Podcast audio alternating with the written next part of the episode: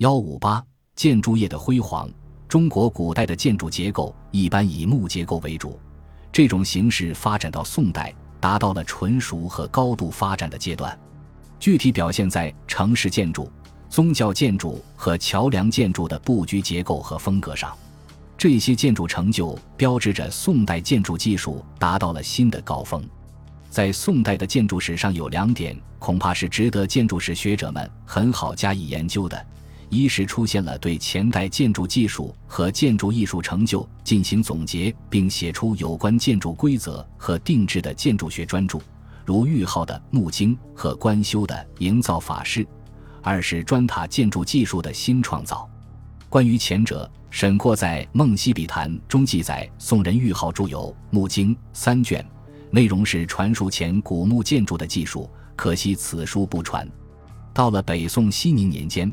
官方开始组织编写建筑技术的标准，终于在元佑六年编成了《元佑法式》，这可以说是官方颁布的第一部有关建筑的规则方面的书籍。可惜，因此书存在着只有料状，别无变造用材制度，期间工料太宽，官房无数等缺点，所以令李介重新编修。李介用了六年时间，于元符三年编成此书，崇宁二年正式刊印。所以，从元佑法式到营造法式的最后刊印，前后用了三十五年时间。此书共三十六卷，三百五十七篇，三千五百五十五条，分十名，各作制度、贡献、料例、图样五部分。可以说，此书是对历代工匠流传下来的经验以及当时的建筑技术成就做了全面的总结，是中原地区官式建筑的规范。因此。此书可以说是世界上最早的一部建筑学专著。该书的特点有以下几个方面：一是，在建筑工程做法、定额等方面，虽带有法令性质，但比原佑法式有很大进步，将有定式而无定法作为编书宗旨，尤其注意变造用材制度。虽对一般情况制定一定的规范，但根据特殊情况又留有余地。二是图文并茂。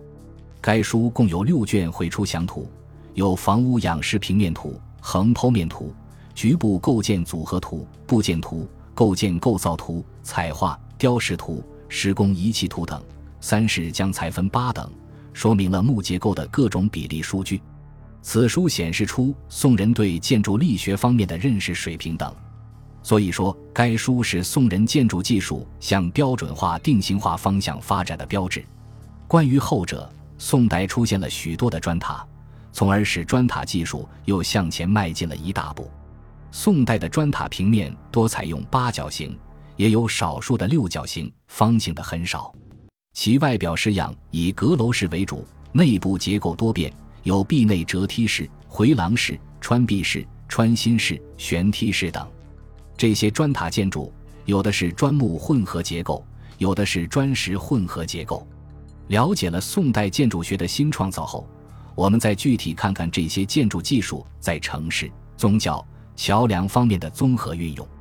北宋开封和南宋杭州、汴京是北宋的都城，其形状特征是南北略长的长方形，其建筑布局最里层为皇城，中间为内城，外边是外城。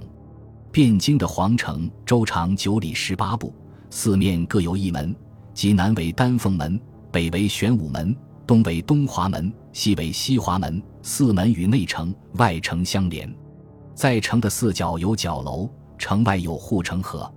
在皇城南北中轴线的正南面，依次分布着大清殿、长朝紫宸殿等主要宫殿。西面与之相平行的有文德、垂拱两组殿堂，为帝王日朝和宴饮之用。北部为皇帝的寝宫和内院，东北一隅为大型皇家园林艮岳，内城周长约二十余里，南面有三重门，正南为朱雀门，左曰保康门，右曰崇明门，城外有护城河，城内主要建筑是衙署、寺观、王公宅地以及民居、店铺、作坊等，街道的布局呈井字形，外城又叫新城。周长有五十里，城四周有十三座路门和七座水门，每座城门都有瓮城，上面建有城楼和敌楼。城外有宽十余丈的护城河。宋代的开封城由三层组成，每层建筑布局各有不同。北宋开封城市经济非常繁荣，这就引起了城市建筑布局的变化。北宋汴京城取消了唐代用围墙包绕的封闭式的方式制度，人们可在街的两侧开设店铺，店铺与民居混杂在一起。随着商业交易活动的繁荣，在汴京出现了夜市。此外，京城中还出现了市民游乐活动的场所——瓦子勾栏。因城市建筑密集，人口众多，为防止发生火灾，在城中建有若干个望火楼。汴京城水道很多，有汴河、蔡河、五丈河、汇通河等。这些河流穿越城中，主要是将各地粮食物资运到京师，以保证京城物资供应。在河流与街道交汇处。建有桥梁，仅汴河上就有十三座桥梁。由此可见，北宋的开封城建筑布局十分严谨，是十至十二世纪世界上最大的城市。北宋亡后，南宋迁都杭州，开始经营杭州城。杭州水上交通十分发达，北以大运河和太湖流域与华北相通，东从钱塘江出海，可与浙、闽、粤沿海各地通航。西以富春江和新安江与浙西皖南相联系，杭州城在当时就是南宋四大港口之一，繁荣程度胜过汴京。杭州城的形制东西仄南北长，由郭城、宫城两部分组成。宫城在城南凤凰山东万竹堂下，周长九里，政府机构多集中在宫城东北和宁门前。杭州城总体布局不如汴京雄伟气派，宫殿庙堂也没有汴京宏大的建筑，但布局精巧秀丽，并结合江南自然景观，进一步发展了园林建筑。杭州城的房屋建筑由简曲繁，由正方形、长方形的平面建筑发展为凸字形，又发展为工字形、王字形。杭州城也有不少高层建筑，城内房屋建筑高低错落。颇有特色，临安城内商业活动非常发达，大小商行共有四百多个。城外有瓦子勾栏等活动场所，西湖可供游人玩赏。此外，寺院建筑很多，大小寺院有六百多所，所以杭州城在当时也是世界上最为繁荣的城市之一。寺庙建筑，宋代的宗教活动非常昌盛，尤以佛道为最。由于统治者积极引佛崇道。其结果之一就是不惜花好巨资修建佛寺道观，此外，祭祀的祠庙建筑也颇多，因此，宋代的宗教建筑多集中在佛道寺院观宇上。宋代统治阶级极力崇佛，因此，佛教建筑比隋唐五代有所发展。佛教寺院的平面布局多依中轴线排列若干院，再向纵深发展。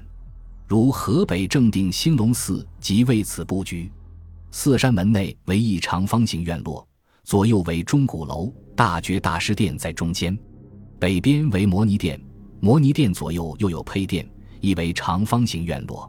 再向北进入第二道门，里边即为寺院的主要建筑佛香阁。佛香阁的左右前方各有二层的转轮藏殿和慈氏阁。佛香阁往里有弥勒殿。寺院建筑富丽堂皇，非常讲究。宋代道教建筑与佛教大体相似，也是沿纵向中轴线排列。主要建筑物有山门、龙虎殿、三清殿、重阳殿和立足殿，以三清殿为最大。殿内的壁画题材非常丰富，线条流畅，构图宏伟，如山西永济县的永乐宫等。宋代的祠庙建筑最典型的要算山西太原晋祠圣母庙。此庙建于北宋天圣年间，在中轴线上依次排列的建筑有石桥、铁狮子、金人台、献殿、飞梁、圣母殿等。有以圣母殿建筑技术为特别，殿内无一根明柱，整个屋顶由山墙内的暗柱和廊柱支撑。殿内的塑像秀丽多彩，堪称宋代塑像的精品。此外，山西万荣县汾阴后土祠的建筑亦很典型。此庙主要建筑有昆柔殿和寝殿以及之间的廊屋，布局可以视为组合式。桥梁建筑技术，桥梁建造在宋代有了飞速发展，不仅建桥的数量多，而且在建桥技术上有了新的突破，尤其体现在传统的拱桥和梁桥的建造上。不仅建了许多小型桥梁，而且也建了一些大中型桥梁，在中国建桥史上可谓是一个建桥高峰。著名的桥梁有北宋汴京虹桥、泉州洛阳桥、南宋泉州安平桥。虹桥是北宋木拱桥的代表作。这种桥的特点在于无柱，皆以巨木虚架，也就是说，它是用木梁相连成拱，不用支柱。其主拱结构很简单，由纵骨和横骨组成，每根拱骨放在相邻拱骨中部的横木上，横木与拱骨用铁相连。拱架并列，大约有二十一排，紧密排放，使之相互挤成一列，因此横木纵横连接。因虹桥的建造以木梁交叠而成，又称叠梁桥。这种木拱结构的桥梁在世界桥梁史上是罕见的，因其构造简单，架设简便，可用短小的材料构造成大跨境的结构物，既不影响行船，又可避免洪水冲击。所以，这种桥在汴京的河道推广甚快。现在从《清明上河图》中还可看到这种桥的盛况。洛阳桥建于北宋皇佑五年，几乎用了七年时间才完成。据宋人蔡襄《万安杜诗桥记》记载，此桥长三百六十丈，宽一丈五尺，有四十七个桥孔。现在的洛阳桥长八百三十四米，宽七米。有四十六个桥墩，四十七个桥孔，基本上保留了原有的规模。洛阳桥位于洛阳江入海口的江面上，这里江宽水急，海潮汹涌，建桥十分艰巨，有许多技术难题。为了解决桥梁基础稳固的问题，石人在建桥时采用了筏形基础的新型桥基，即在江底沿桥梁纵轴线铺满数万立方大石块，筑成一条宽二十多米。长五百米的石堤，然后在石堤上建桥墩，这是建桥史上的一大创举。为了解决桥墩与桥基的连接稳固问题，石人采用繁殖立方的办法，利用牡蛎的石灰质贝壳附在石块间繁殖，使桥基的桥墩连接成一个坚固的整体。桥面只用三百多块重达二十至三十吨的石梁架成，在运送时可能利用潮汐的涨落规律。控制运石块船只的高低架设而成的，这就是浮云梁架法。洛阳桥揭开了中国桥梁史上新的一页，反映了宋人的聪明智慧和创造精神。安平桥建于南宋绍兴八年至绍兴二十一年，其跨越于安海港海湾上，全长八百一十一丈，有三百六十一座桥墩，长度超过五里，时人又称为五里桥。在二十世纪初，郑州黄河铁桥建成前，为中国历史上最长的桥梁，故有“天下无桥长此桥”的说法。